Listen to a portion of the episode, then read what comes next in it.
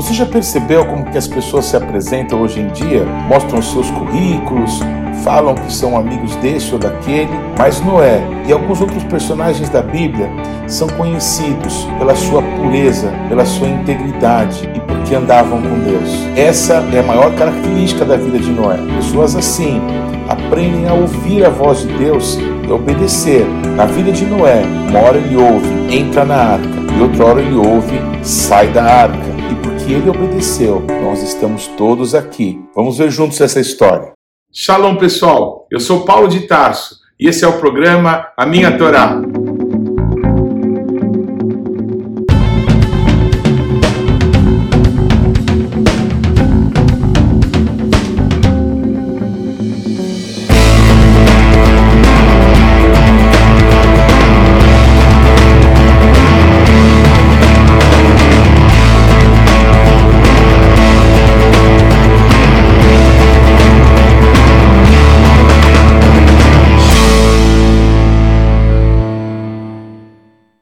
Favor, gaste agora alguns segundos, interaja conosco, deixe aí o seu like, faça algum comentário, torne esse vídeo ainda mais relevante, compartilhe com os teus amigos. E se você não se inscreveu ainda, não deixe de se inscrever nesse canal. Clique aí no sininho para que você receba as nossas notificações. E vamos juntos mergulhar no conhecimento da palavra de Deus. Shalom, pessoal, tudo bem? A paraxá de hoje é paraxá Noah, Noé, um dos personagens e uma das histórias mais conhecidas de toda a Bíblia. Acho que não há pai que não tenha contado essa história para os filhos, nem filho que não tenha brincado com os bichinhos e imaginado essa história tão incrível. E essa história começa com o pai de Noé marcando a sua vida com esse nome, Noah, que é uma palavra da família, da palavra Naham, que quer dizer consolo, Noé veio para trazer consolo, para trazer descanso, para trazer refúgio, no meio de uma época terrível, porque a terra era amaldiçoada por conta do pecado do homem e é, o trabalho que se fazia era muito árduo e sem frutos.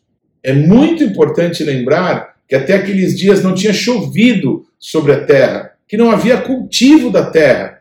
Então, os seres humanos, eles eram coletores, e talvez caçadores.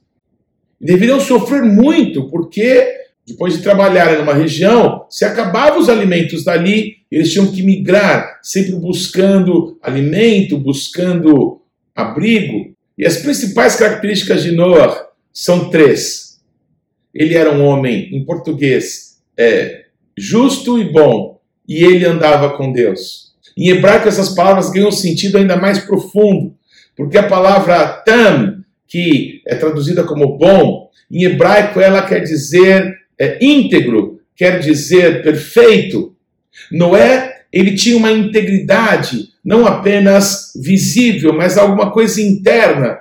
Alguns que entendem que naquele período de contaminação terrível, porque os filhos de Deus possuíram as filhas dos homens, Noé era uma pessoa que não tinha esse tipo de deformação na sua própria vida. Então ele tinha uma integridade, uma pureza interna. Eu não quero entrar no mérito é, do que uns ou outros pensam a respeito dessa contaminação que aconteceu, mas queria me ater ao fato de que Noé era uma pessoa livre desse tipo de debilidade.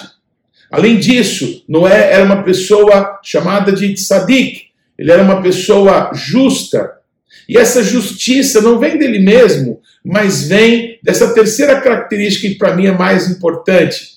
Característica que, por exemplo, a gente também vê na vida de Abraão e na vida de Davi. Noé andava com Deus, ou Deus andava com Noé. A expressão em hebraico é Et Elohim Hatachalacha Noah.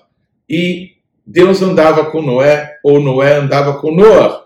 Um relacionamento no relacionamento que nós podemos ter com Deus, há uma transformação. Quanto mais nos relacionamos com Deus, mais o queremos, mais o desejamos, mais aprendemos dele. E Yeshua disse: Aprendam de mim, que sou manso e humilde de coração.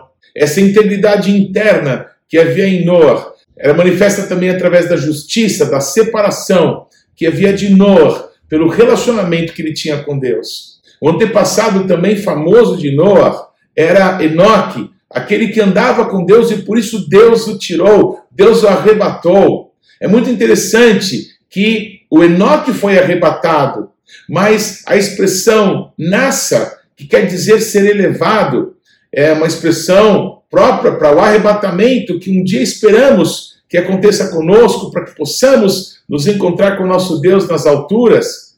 Ela fala que aconteceu com toda a arca de Noé, que foi elevada do chão.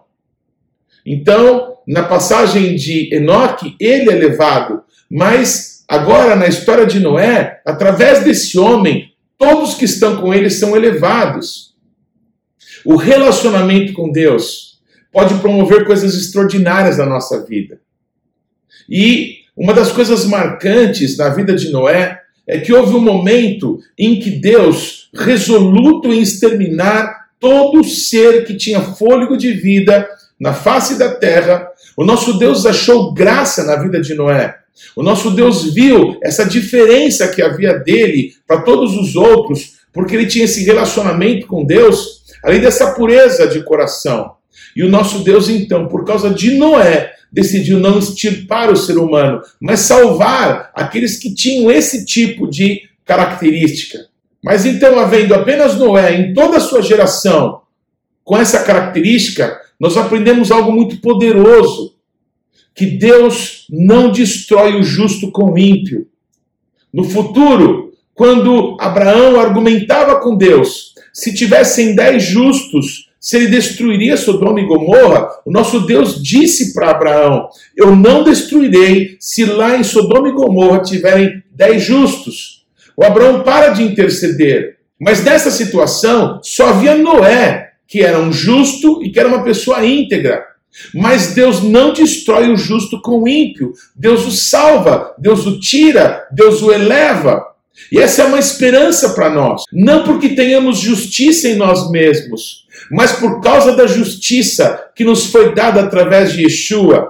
Nesse sentido, Noah, esse que vai dar consolo, ele é uma figura de Yeshua, aquele que teria o Espírito Santo, aquele que nos daria do seu Espírito como um legado, como uma marca, como um penhor, para que um dia pudéssemos também nós sermos tomados desse mundo quando o juízo que o nosso Deus vai manifestar cair sobre toda a terra. O nosso Deus pede para Noé uma coisa que parece tão absurda, que parece tão descabida. Deus pede que ele construa uma grande arca, um barco gigante, no meio da terra. Não tinha chovido, ninguém imaginava o que se poderia acontecer com aquele barco, aquela construção enorme, é, diferente. E a palavra de Deus nos mostra então que Noé obedeceu a Deus em tudo e fez a arca exatamente como Deus lhe tinha ordenado. E preparou os alimentos e recebeu todos os animais que começaram a chegar no tempo certo, segundo a ordem de Deus. Se Deus te pedisse uma coisa tão difícil e tão grande quanto essa, você faria? Talvez nenhum de nós terá nenhuma grande oportunidade como essa, se nós não aprendermos a obedecer às pequenas coisas que Deus nos fala a cada dia. O relacionamento com Deus nos permite ouvi-lo e decidir obedecer. Se formos fiéis no pouco, Deus nos colocará sobre o muito. Não adianta dizer que nós morreremos por Jesus. Como Pedro disse um dia, se ele não estava preparado ainda para não negá-lo, quando fosse confrontado debaixo de muito medo. Noé obedeceu a Deus em tudo. E houve um momento em que o nosso Deus disse: Vem você e toda a tua família. Essa expressão, boa tá, vem você, é traduzida em português como entra na arca. Eu gostaria de me ater ao termo em hebraico, vem você, porque por causa de Noé, a família dele foi salva por causa de Jesus, por causa de Yeshua, eu e você, a minha família e a tua, pessoas que amam a Deus e que através de Yeshua hoje têm um relacionamento com Deus, assim como as gerações que foram antes de nós e as que virão depois de nós, todas essas pessoas só vão poder ter acesso ao Pai, só serão elevadas no tempo de maior juízo que esse mundo vai ver, por causa de Yeshua. O nosso Deus, Criador dos céus e da terra, disse para Yeshua: Vem você, aceita-te do meu lado, e eu colocarei todos os inimigos no estado de teus pés. Pede-me, e dar-te-ei as nações por herança, e as extremidades da terra por tua possessão. Pois Deus pediu a gente, Deus pediu a minha família e a tua família, Deus pediu a nossa nação, Deus pediu o Brasil. Eu quero dizer que o Noé, quando ele ouviu, vem você, boa tá, vem você, para entrar na arca, ele chamou a sua família, ele chamou a sua mulher, ele chamou seus filhos, ele chamou as suas noras, ele chamou quem ele quis, ele chamou a sua família, as pessoas íntimas. Pois Yeshua vai chamar quem ele quiser, vai chamar as pessoas que são conhecidas pelo seu nome, as pessoas que decidiram abdicar das suas vidas, abdicar daquilo que era para elas importante, para entrar naquela arca. Só começou a chover uma semana depois que as pessoas entraram na arca. Elas estavam comerciando, estavam casando, estavam vivendo as suas vidas. Mas houve um momento em que eh, Noé, Noah, disse: Vamos entrar na arca, porque Deus me chamou. E as pessoas foram, pois é um tempo de nós entendermos que Yeshua está nos chamando para nos separarmos, para nos consagrarmos, para dizermos não para essa vida que perece, não para essa vida de algumas décadas apenas, miserável em tantas lutas, para que possamos viver uma vida extraordinária, uma vida abundante que Deus tem para nós. A vida de Noah e aquilo que, através da vida dele, o nosso Deus fez com a sua família, e nós, que somos descendentes daquelas pessoas que estavam na arca, nós todos precisamos aprender essa lição. Quando o nosso Deus falou para Yeshua: Vem você, e ele nos dá a oportunidade de sermos chamados pelo seu nome, de fazermos parte da família de Deus, de chamarmos o nosso Deus, o Criador dos céus e da terra, de Abba, de Pai. Essa oportunidade não pode ser desperdiçada. Há muitos anos atrás, eu ouvi num bar mitzvah, aquela cerimônia em que um menino ele é reconhecido como homem diante da comunidade judaica. Um rabino aqui em São Paulo, porque esse bar mitzvah era justamente nessa semana de Noah, ele disse àquele rapaz, aquele jovem que estava ali sendo reconhecido como um adulto: Olha, há momentos em que Deus diz para nós: boa tá, entra na arca. Mas há momentos em que Deus vai falar para nós: saia da arca. E a única maneira de nós termos uma arca, para que nós possamos estar salvos de momentos difíceis pelos quais todos passam, é nós construirmos uma arca. Eu achei isso incrível. Eu queria transportar isso para a nossa realidade. Não dá para desassociar a palavra arca em hebraico da palavra Aron, que é a arca santa, é onde se guarda os rolos da Torá. Não dá na minha cabeça para desassociar uma coisa da outra. Então eu queria tomar essa ideia de um lugar onde a palavra de Deus fica guardada, um lugar em que as pessoas abrem para que possam ler, para que possam estudar a palavra. É um momento que a palavra é guardada e, é, e a arca é fechada para que as pessoas possam ter né, o seu dia a dia, trabalharem, cuidar da sua família. Muito bem.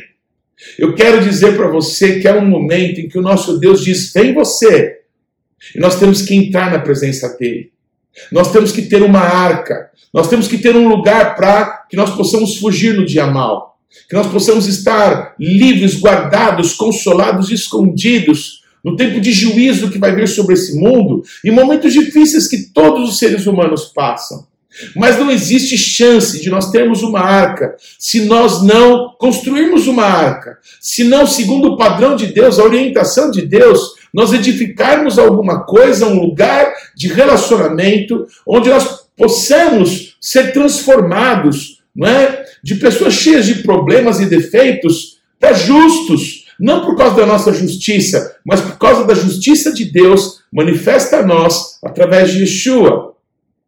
E quando nós então, nos momentos difíceis da nossa vida, nós entramos, estamos guardados nesse lugar de relacionamento, que é a palavra de Deus, que é a Torá, que é o relacionamento com Deus, através do Espírito Santo, certamente vai haver um outro momento em que o nosso Deus vai dizer: agora sai da arca. Então, depois que o juízo passou, nós que estivermos guardados, escondidos em Deus, nós vamos ser comissionados de novo para sair da arca, para manifestar a restauração de todas as coisas que se dará através de Yeshua, o restaurador. Aquele que vem nesse mundo para reinar, nós reinaremos com ele. Nós vamos dar início a um tempo novo, a um tempo de restauração que o nosso Deus tem prometido desde o início. Quando Noé e a sua família saem da arca, todos os animais saem da arca. Noé faz um altar de adoração ao nosso Deus. E lá ele sacrifica animais puros ao Senhor. E quando o cheiro daquela adoração sobe até o nosso Deus e Pai, o nosso Deus promete que nunca mais amaldiçoaria a terra por causa do pecado do homem. A partir desse momento, o nosso Deus estabeleceu algumas coisas que se dá na vida de todos, em todos os lugares do mundo. A partir dessa aliança de Deus com Noé e os seus filhos, o nosso Deus disse que jamais, enquanto houver essa terra, deixará de haver plantio e colheita, noite e dia, frio e calor, inverno e verão. Essas coisas sempre estarão manifestas na vida de todos. Sim, há momentos de inverno, há momentos de noite, há momentos de frio, há momentos de plantio, mas haverá momentos de colheita, momentos de verão, momentos de calor, momentos de dia. Nós temos que estar guardados em Deus. Nós temos que correr para esse lugar secreto, esse lugar íntimo, esse lugar de relacionamento, de crescimento, de discipulado do Mashiach ser gerado em nós para que possamos manifestar fora das quatro paredes de uma igreja, fora do nosso quarto de oração, para que possamos manifestar para nossa família, para que possamos manifestar para as pessoas com as quais nos relacionamos de forma comercial, para os nossos colegas nos lugares onde estudamos, para que o mundo possa ver o Mashiach em nós. Nós precisamos ter momentos de intimidade, nos momentos difíceis, estarmos guardados nele, para momentos de plantio e colheita, nós possamos mostrar que existe um Deus que é conhecido através do seu povo. Esse é o chamado de Deus para nós. A raptada dessa semana, a Isaías 54 e 55, fala de um juízo de Deus, fala de momentos terríveis que o ser humano passa porque deu as costas para Deus, mas também fala da grande abundância de vida que o Senhor tem para nós. Vinde, comei e comprai sem dinheiro e sem preço. Quem pode viver isso? Só aqueles que são do Senhor, só aqueles que vão experimentar das misericórdias do nosso Deus, do sobrenatural, da vida abundante que o nosso Deus tem para nós. Mas uma coisa é certa, Yeshua, ele adverte os seus discípulos, ele adverte aquela geração que haveria um tempo que seria como os dias de Noé, que seria como os dias de Ló. Muitas pessoas hoje zombam daqueles que são chamados pelo nome do Senhor, como se fôssemos reacionários, nos chamam de negacionistas, nos chamam de fundamentalistas. Mas nós temos a esperança de Deus. Nós temos a esperança de Deus para a nossa geração. Esse mundo conhecerá um juízo tal qual nunca se viu, nem jamais se ouviu. No passado, o mundo foi destruído pelas águas, mas a próxima vez será destruído pelo fogo. E alguns grupos que, zombando de Deus, usam as cores do arco-íris como que dizendo: você não vai mais nos destruir, porque você fez uma aliança com o ser humano. O que essas pessoas não se dão conta que o nosso Deus fez essa aliança e o nosso Deus, ele não vai quebrar essa aliança. Mas o juízo que vem vai ser com fogo, vai ser de terrível destruição. Essas pessoas que zombam de Deus estão chamando juízo para elas mesmas.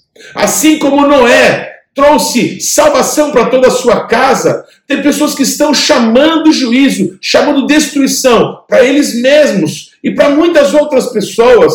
Mas o nosso Deus nos colocou nessa geração como corpo de Cristo, como a família de Deus, como aqueles que têm o Espírito Santo, para que possamos pregar, para que possamos anunciar que nos dias de Noé, que nos dias de Ló, as pessoas casavam e se davam em casamento, compravam e vendiam, tinham as suas vidas normais, mas há um momento, pouco antes da destruição, pouco antes do juízo, que nosso Deus chama o Noé e por causa dele permite que a sua família também venha, para que pudessem ser livres. É um tempo de separação, é um tempo de consagração que todos precisam ouvir, que todos precisam discernir, porque senão o juízo os pegará de surpresa. Aqueles que são de Deus não estão em trevas para que esse juízo nos pegue de surpresa. Mas aqueles que são de Deus, por causa de Yeshua, por causa da misericórdia de Deus, vão ouvir com clareza que é o tempo da separação, que é o tempo da consagração, que é o tempo de arrependimento, para que possamos estar guardados, escondidos em Deus, na Sua palavra, pelo seu Espírito, no relacionamento com Ele para que possamos ser livres e para que possamos ver toda a bondade do Senhor sobre as nossas vidas, sobre as nossas famílias e sobre o povo do Senhor nessa terra. Bendito seja o nosso Deus que nos ama dessa maneira, que se entregou de tal forma para que nós, destinados à morte, pudéssemos ser livres para viver uma vida segundo a bondade do Senhor. Eu quero encerrar lendo o texto lindo de Isaías 55, 3 Inclinai os ouvidos e vinde a mim. Ouvi, e a vossa alma viverá. Porque convosco farei uma aliança perpétua, que consiste nas fiéis misericórdias prometidas a Davi. Que mitzion te setorá, o dvar Adonai, Yerushalayim. E de Sião virá a lei e a palavra de Deus de Jerusalém. Não se esqueça, o Shabat não pertence à semana que está terminando. O Shabat não pertence à semana que está começando. O Shabat pertence ao Eterno. Shabat Shalom. Não deixe de ler ou de ouvir os textos que foram citados na Paraxá dessa semana. Você pode acessá-los ou no nosso site ou nas principais plataformas de podcasts. O importante é que você, pessoalmente, mergulhe no conhecimento da palavra de Deus. Você pode participar ativamente do programa Minha Torá, se inscrevendo no nosso canal, mandando perguntas, interagindo, compartilhando com seus amigos é, porções que vão te edificar. Mas também você pode fazer parte disso, semeando financeiramente para que esse canal se desenvolva ainda mais. Então você pode usar os nossos dados bancários para que você possa fazer contribuições para que a palavra de Deus possa alcançar muitas outras pessoas. Vamos fazer isso juntos. Que Deus te abençoe.